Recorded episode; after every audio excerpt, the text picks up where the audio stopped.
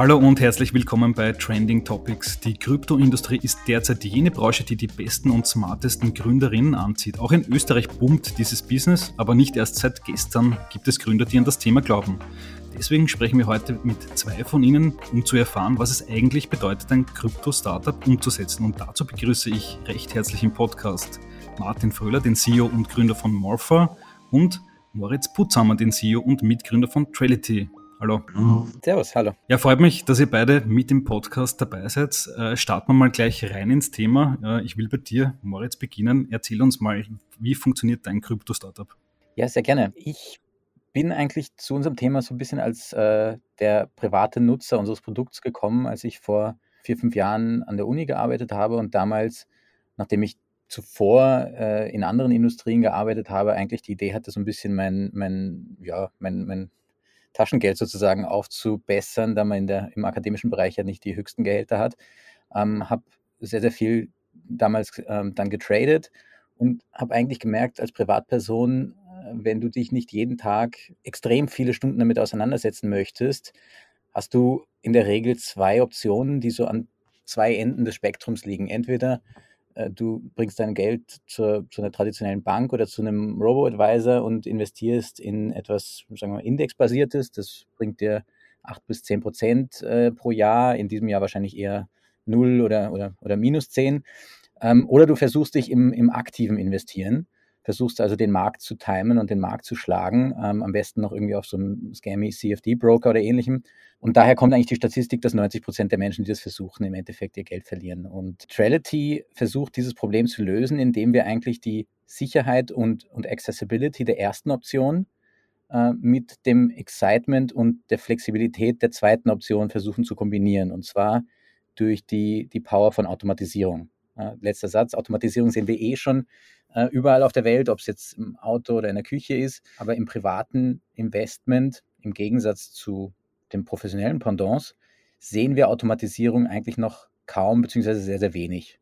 Und das wollen wir ändern, um die Power von Automatisierung dem breiten Nutzer zugänglich zu machen, und zwar across asset classes, across strategies, all on one platform. Hm. Martin, dein Morpher-Projekt, dein Morpher-Startup ist ja Tradity nicht ganz unähnlich, aber was ist es in deinen eigenen Worten? Ich würde Morpher eher beschreiben als die neueste Generation der Challenger Broker oder den Challenger Broker, der die Challenger Broker äh, challenge. Wir sind im Prinzip eine, eine Handelsplattform, äh, die virtuell äh, börsengehandelte Assets auf der Blockchain nachbildet und wir ermöglichen unseren Nutzern mittels unseren eigenen Token auf diese virtuellen Kopien die Preisentwicklung dieser virtuellen Kopien zu wetten.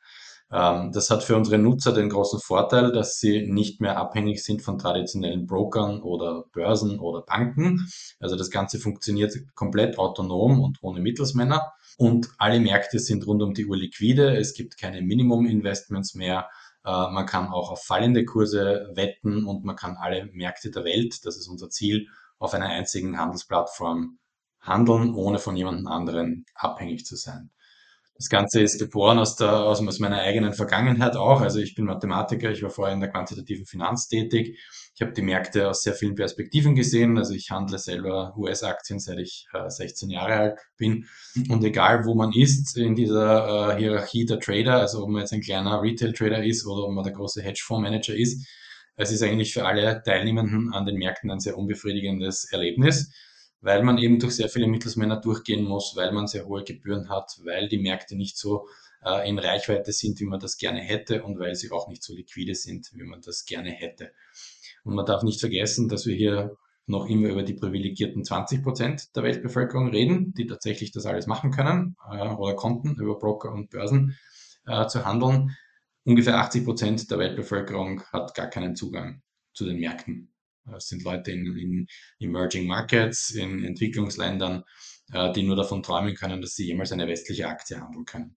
Und übers Virtualisieren dieser Titel wird das möglich und das ist unser Ziel. Wir wollen weltweit allen Leuten über ihre Handys äh, gratis äh, Zugang zu allen Märkten der Welt ermöglichen. Hm, okay, also am Ende geht es bei euer beiden Startup darum, die Kryptowelt zugänglicher zu machen, einfacher zu machen. Eure beiden Startups sind mir das erste Mal 2019 im Rahmen der Glaub an dich Challenge aufgefallen.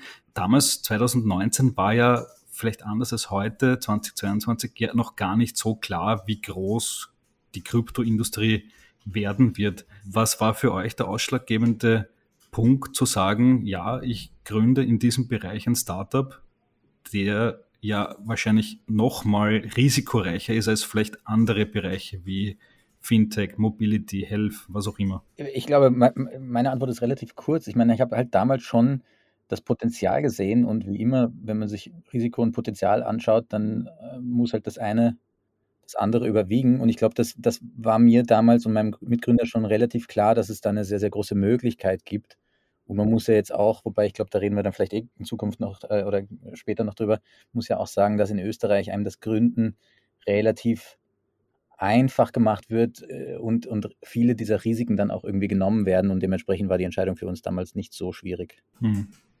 Martin, wie was für dich? Ich für mich bin da äh, ein bisschen hineingekippt im Laufe der Zeit. Also ich habe selber mich schon immer mit Finanzen natürlich auseinandergesetzt und dann ist irgendwann einmal äh, dieses Bitcoin auf meinem Radar aufgetaucht. Das war, ich glaube, im Jahr 2015. Mhm. Habe ich nur mal herumexperimentiert damit, habe dann das White Paper angefangen zu lesen und es hat dann aber durchaus ein paar Monate gedauert, bis auch mir die Erkenntnis gekommen ist, sozusagen, äh, was das eigentlich alles wirklich verändern wird eines Tages. Jetzt nämlich nicht nur Bitcoin, sondern die Erfindung der Blockchain an sich, ähm, die kann auf die Menschheit einen gleichwertigen Eindruck hinterlassen wie die Erfindung des Internets, weil zum ersten Mal äh, gibt es sowas wie, wie digitale Eindeutigkeit. Das heißt, es gibt einen digitalen Wert, den man jetzt nicht beliebig replizieren kann, wie man das im Internet mit jeder Datei machen kann, theoretisch.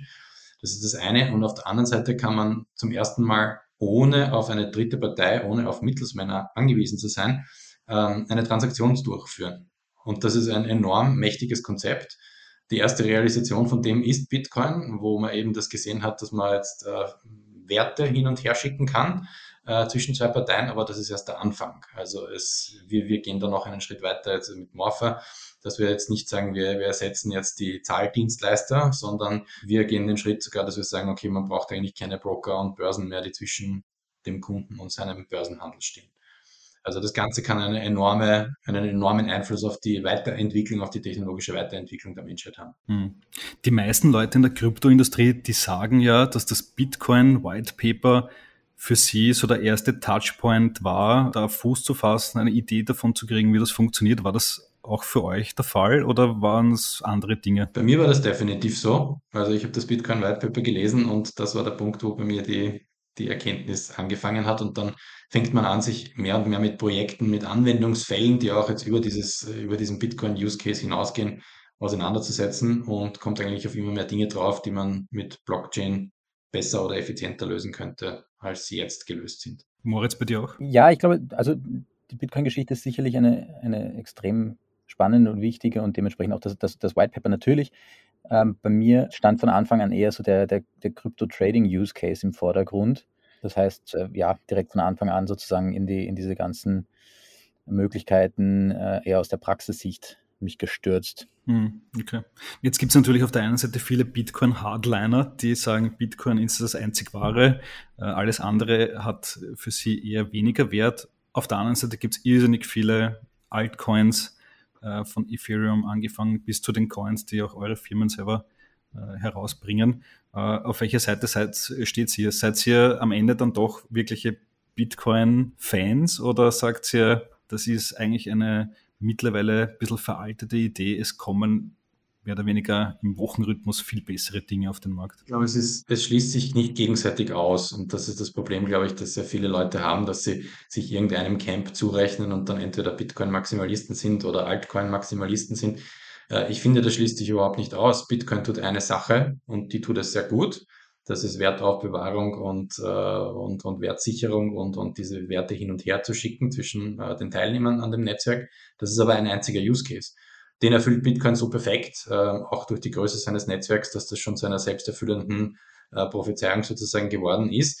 Äh, da ist relativ, glaube ich, absehbar, dass alles, was nachkommt, das nicht mehr verdrängen wird auf absehbare Zeit.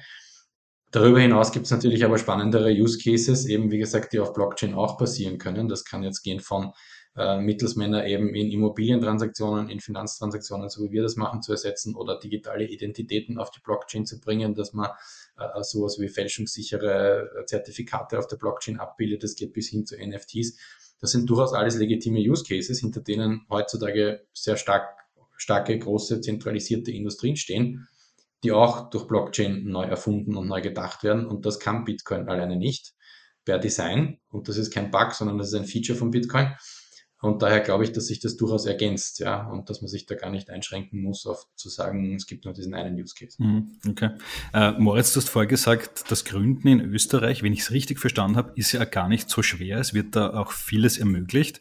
Wie würdet ihr beide den Standort Österreich für Krypto-Startups bewerten? Ähm, da gibt es, glaube ich, auch verschiedene Meinungen dazu. Welche Meinung habt ihr? Ja, ich glaube, also ja, die Aussage muss man wahrscheinlich ein bisschen nochmal differenzieren. Ich hatte damals das Gefühl, als wir unser Startup gegründet haben, dass mir keine Steine in den Weg gelegt wurden. Auch im Gegenteil, dass ich eigentlich sehr, sehr viele Möglichkeiten er erhalten habe, welche ich dann auch genutzt habe. Reden wir jetzt von Förderungen oder Gründungsprogrammen und ähnlichem. Ähm, das ist in gewisser Weise auch so ein bisschen zweischneidig, weil hm, vergleicht man das mit anderen Ländern wie zum Beispiel den USA, wo man von Anfang an wahrscheinlich deutlich mehr auf sich selbst gestellt ist, hat man dafür aber von Anfang an auch den Druck, ähm, mehr am Markt zu operieren und, und äh, dann eventuell auch schneller das erste größere Investment zu holen, ähm, schneller sein Produkt zu iterieren. Ähm, also das, das ist ein zweischneidiges Schwert, glaube ich. Das waren jetzt aber relativ generelle Sachen, die nicht unbedingt auf Krypto äh, gemünzt sind. Vielleicht kann Martin da noch ein bisschen was hinzufügen. Ich habe jetzt eigentlich keine besonderen Erfahrungen gemacht, die irgendwie pro oder contra Krypto-Startup gründen in Österreich äh, sprechen. Ja, also wir haben manch, manche Startups berichten ja davon, dass sie schon Schwierigkeit haben, ein Bankkonto aufzumachen und sowas. Also das war jetzt bei uns alles irgendwie nicht der Fall. Es ist aber auch nicht so, dass man jetzt irgendwie das Gefühl hat, es ist unglaublich pro Krypto hier. Ne? Wir haben natürlich jetzt mit Bitpanda ähm, und mittlerweile auch so der nächsten Riege an, an, an Startups in dem Bereich schon auch äh, jetzt Vorarbeit geleistet. Ähm, aber es ist definitiv jetzt kein Krypto-Hub oder dem äh, oder ähnliches, wie es zum Beispiel in, Zug in der Schweiz ist oder in anderen Standorten. Mhm. Martin, wie ist es für dich? Du hast ja quasi dein Startup auf zwei Beine gestellt. Auf der einen Seite bist du in Österreich, aber auch in den USA tätig. Wenn du diese zwei Märkte, die natürlich sehr unterschiedlich sind, vergleichst, äh, Gibt es trotzdem noch Pros für Österreich, sagen wir mal so? Ja, ich würde sagen, es hat beides seine Vor- und Nachteile. Also wir haben mit unserem Setup versucht, das Beste aus beiden Welten abzuholen.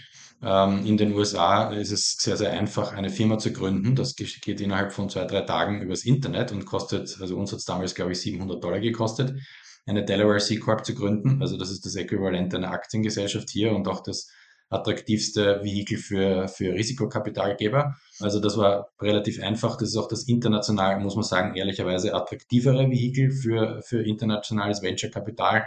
Das ist eine Gesellschaftsform, die ziemlich alle großen Firmen, die man an der US-Börse gelistet kennt, äh, haben. Also sprich, das ist etwas, womit Risikokapitalgeber sehr vertraut sind. Ähm, der Nachteil am Standort der USA, äh, mal abgesehen jetzt von diesen Freiheiten unternehmerisch, ist vor allem im Kryptobereich heutzutage leider Gottes die unsichere Regulierungsseite. Es gibt in den USA keine explizite äh, Kryptoregulierung, sondern da gibt es mehrere Agencies der, der, Regierung, die sich untereinander sozusagen streiten und, und äh, selber noch nicht genau wissen, was sie damit tun sollen. Sehr restriktiv ist vor allem auch die SEC, also die Securities and Exchange Commission, die äh, bestimmt, ob und wann ein Kryptotoken oder eine Kryptoplattform jetzt äh, ein Security ist. Und wenn die SEC zu der Erkenntnis kommt, dass es ein Security ist, dann heißt das, man hat sehr hohe äh, Compliance-Auflagen und es kann eigentlich nur ein kleiner Prozentsatz der US-Bevölkerung dieses Produkt überhaupt verwenden. Das heißt, das ist eine sehr starke Einschränkung. Äh, und im Prinzip ist es einfach die, die Rechtsunsicherheit, die man in den USA leider hat, momentan als Krypto-Startup. Das war auch für uns der Grund, dass wir eigentlich von Tag eins an gesagt haben, wir wollen operativ aus Europa heraus tätig sein. Weil einer der großen Vorteile, den es in Europa gibt, ist, dass es ein relativ klares Regelwerk, ein Framework gibt auf EU-Ebene, das festlegt, wann ist ein Asset, ein Krypto-Asset, ein Finanzinstrument und wann ist es das nicht. Ähm, in den USA gibt es kein Äquivalent. Äh, das heißt, Europa war für uns relativ rasch klar. Ein, ein riesen Binnenmarkt, wo, wo klare Regeln herrschen. Das ist sehr attraktiv. Innerhalb von Europa war für mich auch klar, dass ich irgendwo im, im deutschsprachigen Bereich äh, landen werde, Wien war eine der Kandidatenstädte. Ich bin selber Österreicher. Es hat sich für mich dann aufgedrängt, das hier zu machen. Äh, wo Österreich sicher sehr stark ist, international ist die Lebensqualität hier in Wien. Also es ist durchaus so, dass man international Leute finden kann, die gerne nach Wien kommen würden und, und hier für Startups arbeiten würden.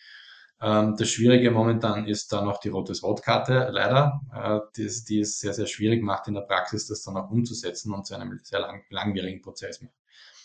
Äh, weil das Bankkonto angesprochen wurde, ja, das ist uns auch passiert. Wir sind ein Krypto-Startup hier in, in Österreich. Ich konnte ein halbes Jahr lang keine, keine österreichische GmbH gründen, äh, weil Teil des Gründungsvorgangs äh, ein Bankkonto ist.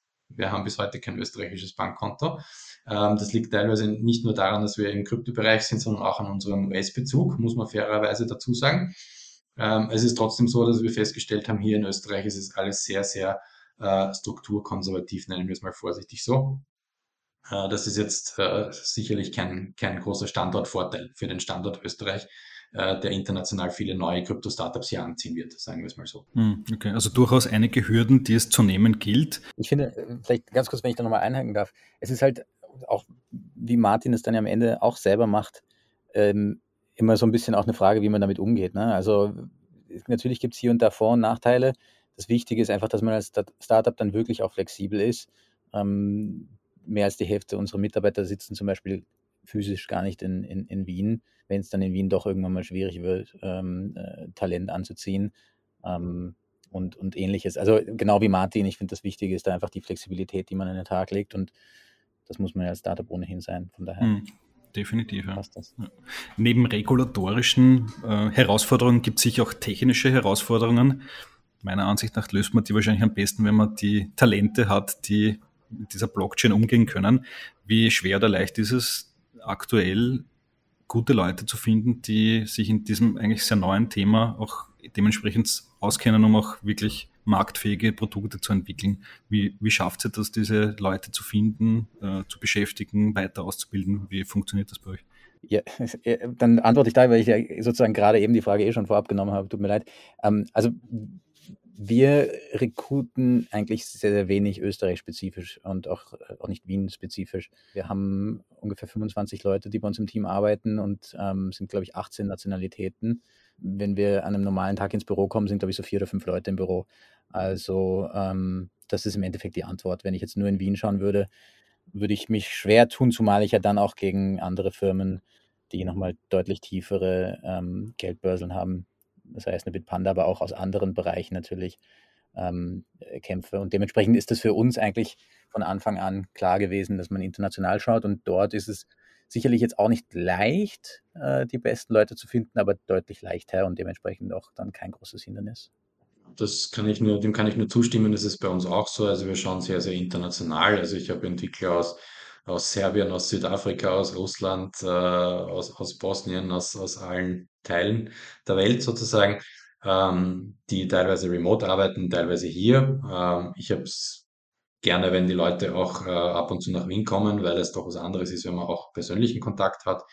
Ähm, und ich habe festgestellt im Laufe der Zeit eigentlich, dass sehr viele Leute auch sehr gerne länger nach Wien kommen würden. Und sofern das möglich ist, möchte ich das natürlich meinen Mitarbeitern auch ermöglichen. Ähm, jetzt gibt es natürlich noch eine Challenge für Startups, das ist die Investorenseite. Derzeit sche scheint es so, als wenn Krypto-Startups, Krypto-Scale-Ups, die werden ja, wenn man weltweit sich die Statistiken anschaut, mit Geld überhäuft. Das schafft ein wenig den Eindruck, als wenn es sehr, sehr leicht wäre, Geld in dem Bereich zu raisen. Wie leicht ist es wirklich oder wie schwer ist es am Ende dann doch? Ja, also dazu kann ich sagen, es ist, glaube ich, äh, es schaut vielleicht von außen aus, dass es leicht ist, ähm, weil man sehr viele Deals äh, mitbekommt in der Industrie. Man darf aber auch die andere Seite nicht vergessen. Es gibt auch sehr, sehr viele Startups, die gleichzeitig um diesen Dealflow competen. Also es gibt da wesentlich mehr Kandidaten auch. Das heißt, ich glaube nicht, dass VCs jetzt äh, oder, oder Risikokapitalgeber eben die, die Verlegenheit haben, dass sie nicht mehr wissen, welche Startups sie backen sollen, sondern sie können sich durchaus auch aussuchen aus einer sehr breiten Masse an Startups, welche Projekte wirklich Potenzial haben aus ihrer Sicht. Man sieht schon, dass generell sehr viel Geld in die Industrie, in die Branche hineingeflossen ist. Das macht es natürlich insofern leichter, als dass man vielleicht leichter jemanden findet, den genau das interessiert, also einen Risikokapitalgeber, den genau das interessiert, woran man selber arbeitet. Ich glaube aber trotzdem noch, dass es weiterhin sehr kompetitiv ist. Krypto-Startups haben vielleicht zumindest manche den zusätzlichen Vorteil, dass sie sich nicht nur über, über äh, ganz normale Risikokapitalrunden finanzieren können, sondern auch über Token-Sales. Also wenn, wenn es tatsächlich einen Token gibt, der Teil des Produktes ist und der auch so in dieser Form Sinn macht, dann ist es für Krypto-Startups durchaus auch möglich, international diesen Token zu verkaufen und das als Einkunftsquelle äh, für die Produktentwicklung zu nutzen. Hm, okay. Wird es von Investoren heute eigentlich mittlerweile erwartet, dass man als Startup einen eigenen Token auf den Markt bringt? Ist das part of the deal mittlerweile? Eigentlich überhaupt nicht, aus meiner Sicht. Äh, eigentlich das Gegenteil. Ja. Äh, ein Token macht nur dann Sinn, wenn er wirklich im Rahmen der Kryptoökonomie, also des Projektes äh, des Startups Sinn macht. Moritz, wie ist es für euch? Kann ich absolut bestätigen. Wir haben also, wir haben bewusst uns dagegen entschieden, weil wir gesagt haben, es macht aktuell keinen Sinn. Wir gehen eher die traditionelle Route. Das macht es natürlich auf den ersten Blick oder vielleicht kurzfristig etwas schwieriger, denn so ein ICO, da macht man halt dann doch relativ schnell ähm, mehrere Millionen. Äh, wir haben gesagt, wir gehen den traditionellen VC-Markt, aber auch da kann ich Martin zustimmen. Wir sehen unglaublich viel Geld aktuell im Markt, generell in VC, aber vor allen Dingen auch im, im Kryptobereich. Da werden eigentlich fast monatlich mehrere Milliarden Funds geraced mit irgendwie zweieinhalb, drei Milliarden pro Fund, die nur auf Krypto spezialisiert sind.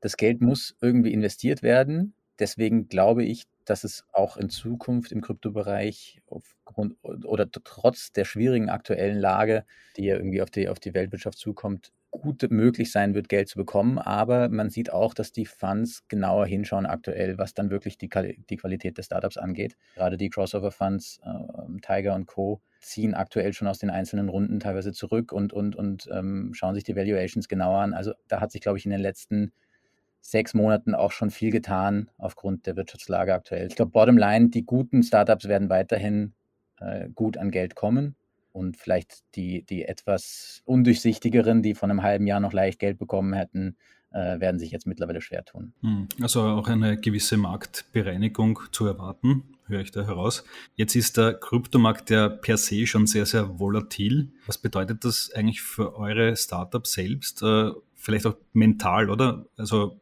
es gibt ja viele Leute, die das Erste, was sie machen, in der Früh, Sie schauen auf CoinMarketCap und checken mal, wie, wie der Markt eigentlich so dasteht. Wie geht es ihr damit um? Also es ist ja ein Markt, der ja noch mal volatiler ist als andere Märkte, die derzeit ja auch nicht sehr stabil sind. Und beim Kryptomarkt geht es noch mal stärker rauf und runter. Wie geht es ihr damit um? Ja, also aus unserer Sicht ist es eigentlich so, dass das Schöne an der Automatisierung ist, und das ist ja wie gesagt unser Hauptthema, dass wir genau diese Emotionen sozusagen rausnehmen. Das heißt, unsere Investoren merken eigentlich gar nicht so sehr, wenn der Markt volatil ist, außer dass sie eventuell sogar ähm, noch ein bisschen besser performen, denn am Ende des Tages ist die Volatilität im Markt gut für die Automatismen oder für viele der Automatismen, die auf unserer Plattform laufen.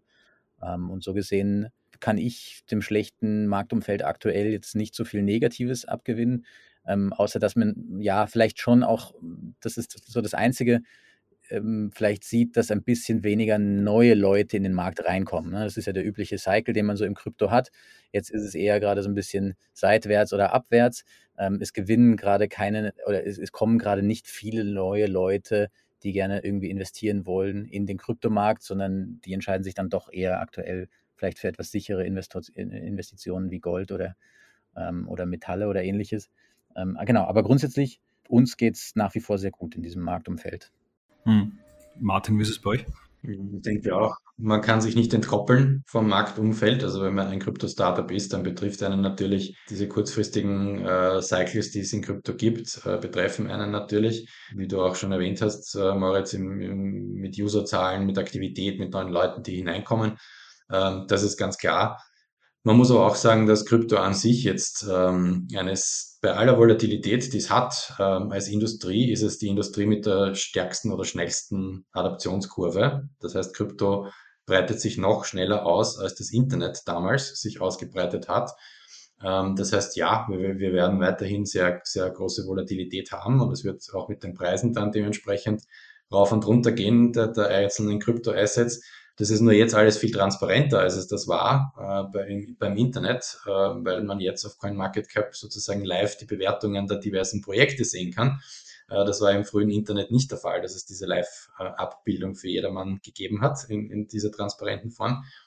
Und das Zweite, was man dazu sagen muss, es ist auch immer eine Frage, wie weit betrifft einen natürlich jetzt eine, irgendeine eine, eine Preisschwankung. Wenn man jetzt nicht äh, unbedingt in der Verlegenheit ist, dass man sein Krypto übermorgen verkauft, also wenn man sozusagen längerfristig an die, an, an die ganze Sache glaubt und investiert ist, dann ist es eigentlich einem, kann es einem relativ egal sein. Vom, vom risikoadjustierten Return her, also vom sogenannten Sharp Ratio her, ist Bitcoin noch immer das weltbeste Investment. Und zwar besser als viele, viele, also als die, die Vielzahl der aktiv gemanagten Hedgefonds, wo, äh, wo hunderte Leute sich den ganzen Tag überlegen, was ist das effizienteste Investment, schlägt Bitcoin oder auch ein Ethereum einfach out of the box so, den risikoadjustierten Return. Und damit sieht man eigentlich, dass ja, wenn man, wenn man langfristig committed ist, spielt das keine Rolle. Hm, okay. Das führt mich jetzt schon auch zu unserer Abschlussrunde, die ich noch gerne machen würde.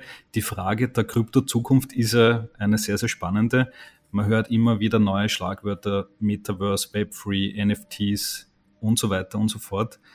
Und dann gibt es parallel dazu ja auch immer diese Prognosen, die dann davon ausgehen, dass der nächste Bitcoin-Zyklus dann, ich weiß es nicht, 2024 zum Beispiel kommt. Von welcher Kryptozukunft geht ihr aus in eurem äh, täglichen Schaffen als Krypto-Startup? Ja, weil ich gehe davon aus, eben wie gesagt, dass es über, über den Use Case Bitcoin, der jetzt vielleicht schon sehr vielen vertraut ist, äh, weitere Use Cases geben wird in Zukunft, von denen man dann teilweise gar nicht mehr weiß, dass man sie verwendet. Also das ist jetzt so, wie, wie das Internet heute in, in den Lebensalltag längst eingekehrt ist, wird das auch mit, äh, mit Krypto und Blockchain der Fall sein. Wenn man in zehn Jahren von heute eine Bezahlung im Supermarkt machen wird, dann wird das wahrscheinlich über irgendeine Blockchain abgewickelt werden und nicht mehr über einen zentralisierten Anbieter. Das heißt, das wird in sehr viele Bereiche äh, vordringen und man wird als Endanwender, als Endnutzer gar nicht wissen oder wissen müssen, wie das jetzt tatsächlich funktioniert. Also für mich ist das eine ähnliche technische Revolution, wie gesagt, wie das Internet. Die kann einen ähnlichen Einfluss haben auf die Menschheit wie das Internet. Das heißt, es wird sehr viel äh, zum Besseren kommen. Ja, also es wird sehr viel dezentralisierter und robuster werden. Ähm, vielleicht noch um einen Satz zu Bitcoin zu sagen. Ich glaube schon, dass Bitcoin als, als ähm, sozusagen die Ursprungsidee sich weiterhin durchsetzen wird. Und in, in fünf bis zehn Jahren werden wir sehen, dass äh, Sovereign Wealth Funds, äh, wie der norwegische Fonds zum Beispiel, äh, Bitcoin natürlich in ihrem Portfolio haben werden. Wir werden vielleicht die ersten Zentralbanken sehen, die das tatsächlich auch als, als Währungsreserve anlegen werden. Also Bitcoin wird eine Art äh, Weltreserve-Währungsstatus erreichen, so wie das jetzt Gold äh, hat und wie das der US-Dollar hat. Mhm. Okay, spannend. Ja. Moritz, deine Prognose? Ja, Martin, ich habe dir, den, hab dir den Vortritt gelassen, da ich mir schon gedacht habe, dass du eine eine ähnlich optimistische und, und, und ähm, ja, große Vorhersage treffen wirst. Das finde ich, finde ich absolut gut. Ähm, ich halte mich da immer so ein bisschen ein Stück weit zurück, mehr zurück, da wir auch schon öfters, glaube ich, in der Vergangenheit dann äh, diesbezüglich ein bisschen enttäuscht wurden. Von meiner Seite ist es einfach wichtig zu sagen, ich stimme dir überein, dass Bitcoin in der Zukunft, aber auch schon in der Gegenwart in jedem Portfolio seinen Platz haben sollte, vor allen Dingen eben aufgrund der herausragenden Funktion als, als Store of Value. Ähm, unsere Plattform ist aber auch daraufhin ausgebaut, dass wir sagen, ähm, wir schauen, wie sich das traditionelle Investitionsumfeld entwickelt, wird sich die alte Welt immer mehr digitalisieren hin zu den Technologien, die wir eben angesprochen haben, oder wird die neue Welt sozusagen die alte auffressen. Ähm, wir sind sozusagen in beide Richtungen gewappnet und man wird auf unserer Plattform auch in Zukunft weiterhin traditionell Assets eben auch traden können, je nach, sage ich mal, Risikoprofil und persönlichen Vorlieben des, des Nutzers, äh, solange der, der Automatismus das sozusagen hergibt. Moritz und Martin, vielen, vielen Dank für diesen Crypto Roundtable im Podcast. Danke. Ja, sehr gerne. Das waren Martin Fröhler, CEO und Gründer von Morph und Moritz Putzhammer, CEO und Mitgründer von Trality, im Gespräch über Crypto-Startups in Österreich und die Kryptoindustrie weltweit. Euch vielen Dank fürs Zuhören und bis zum nächsten Mal, wenn wir uns wieder mit spannenden Gästen im Podcast melden. Bis dann und ciao.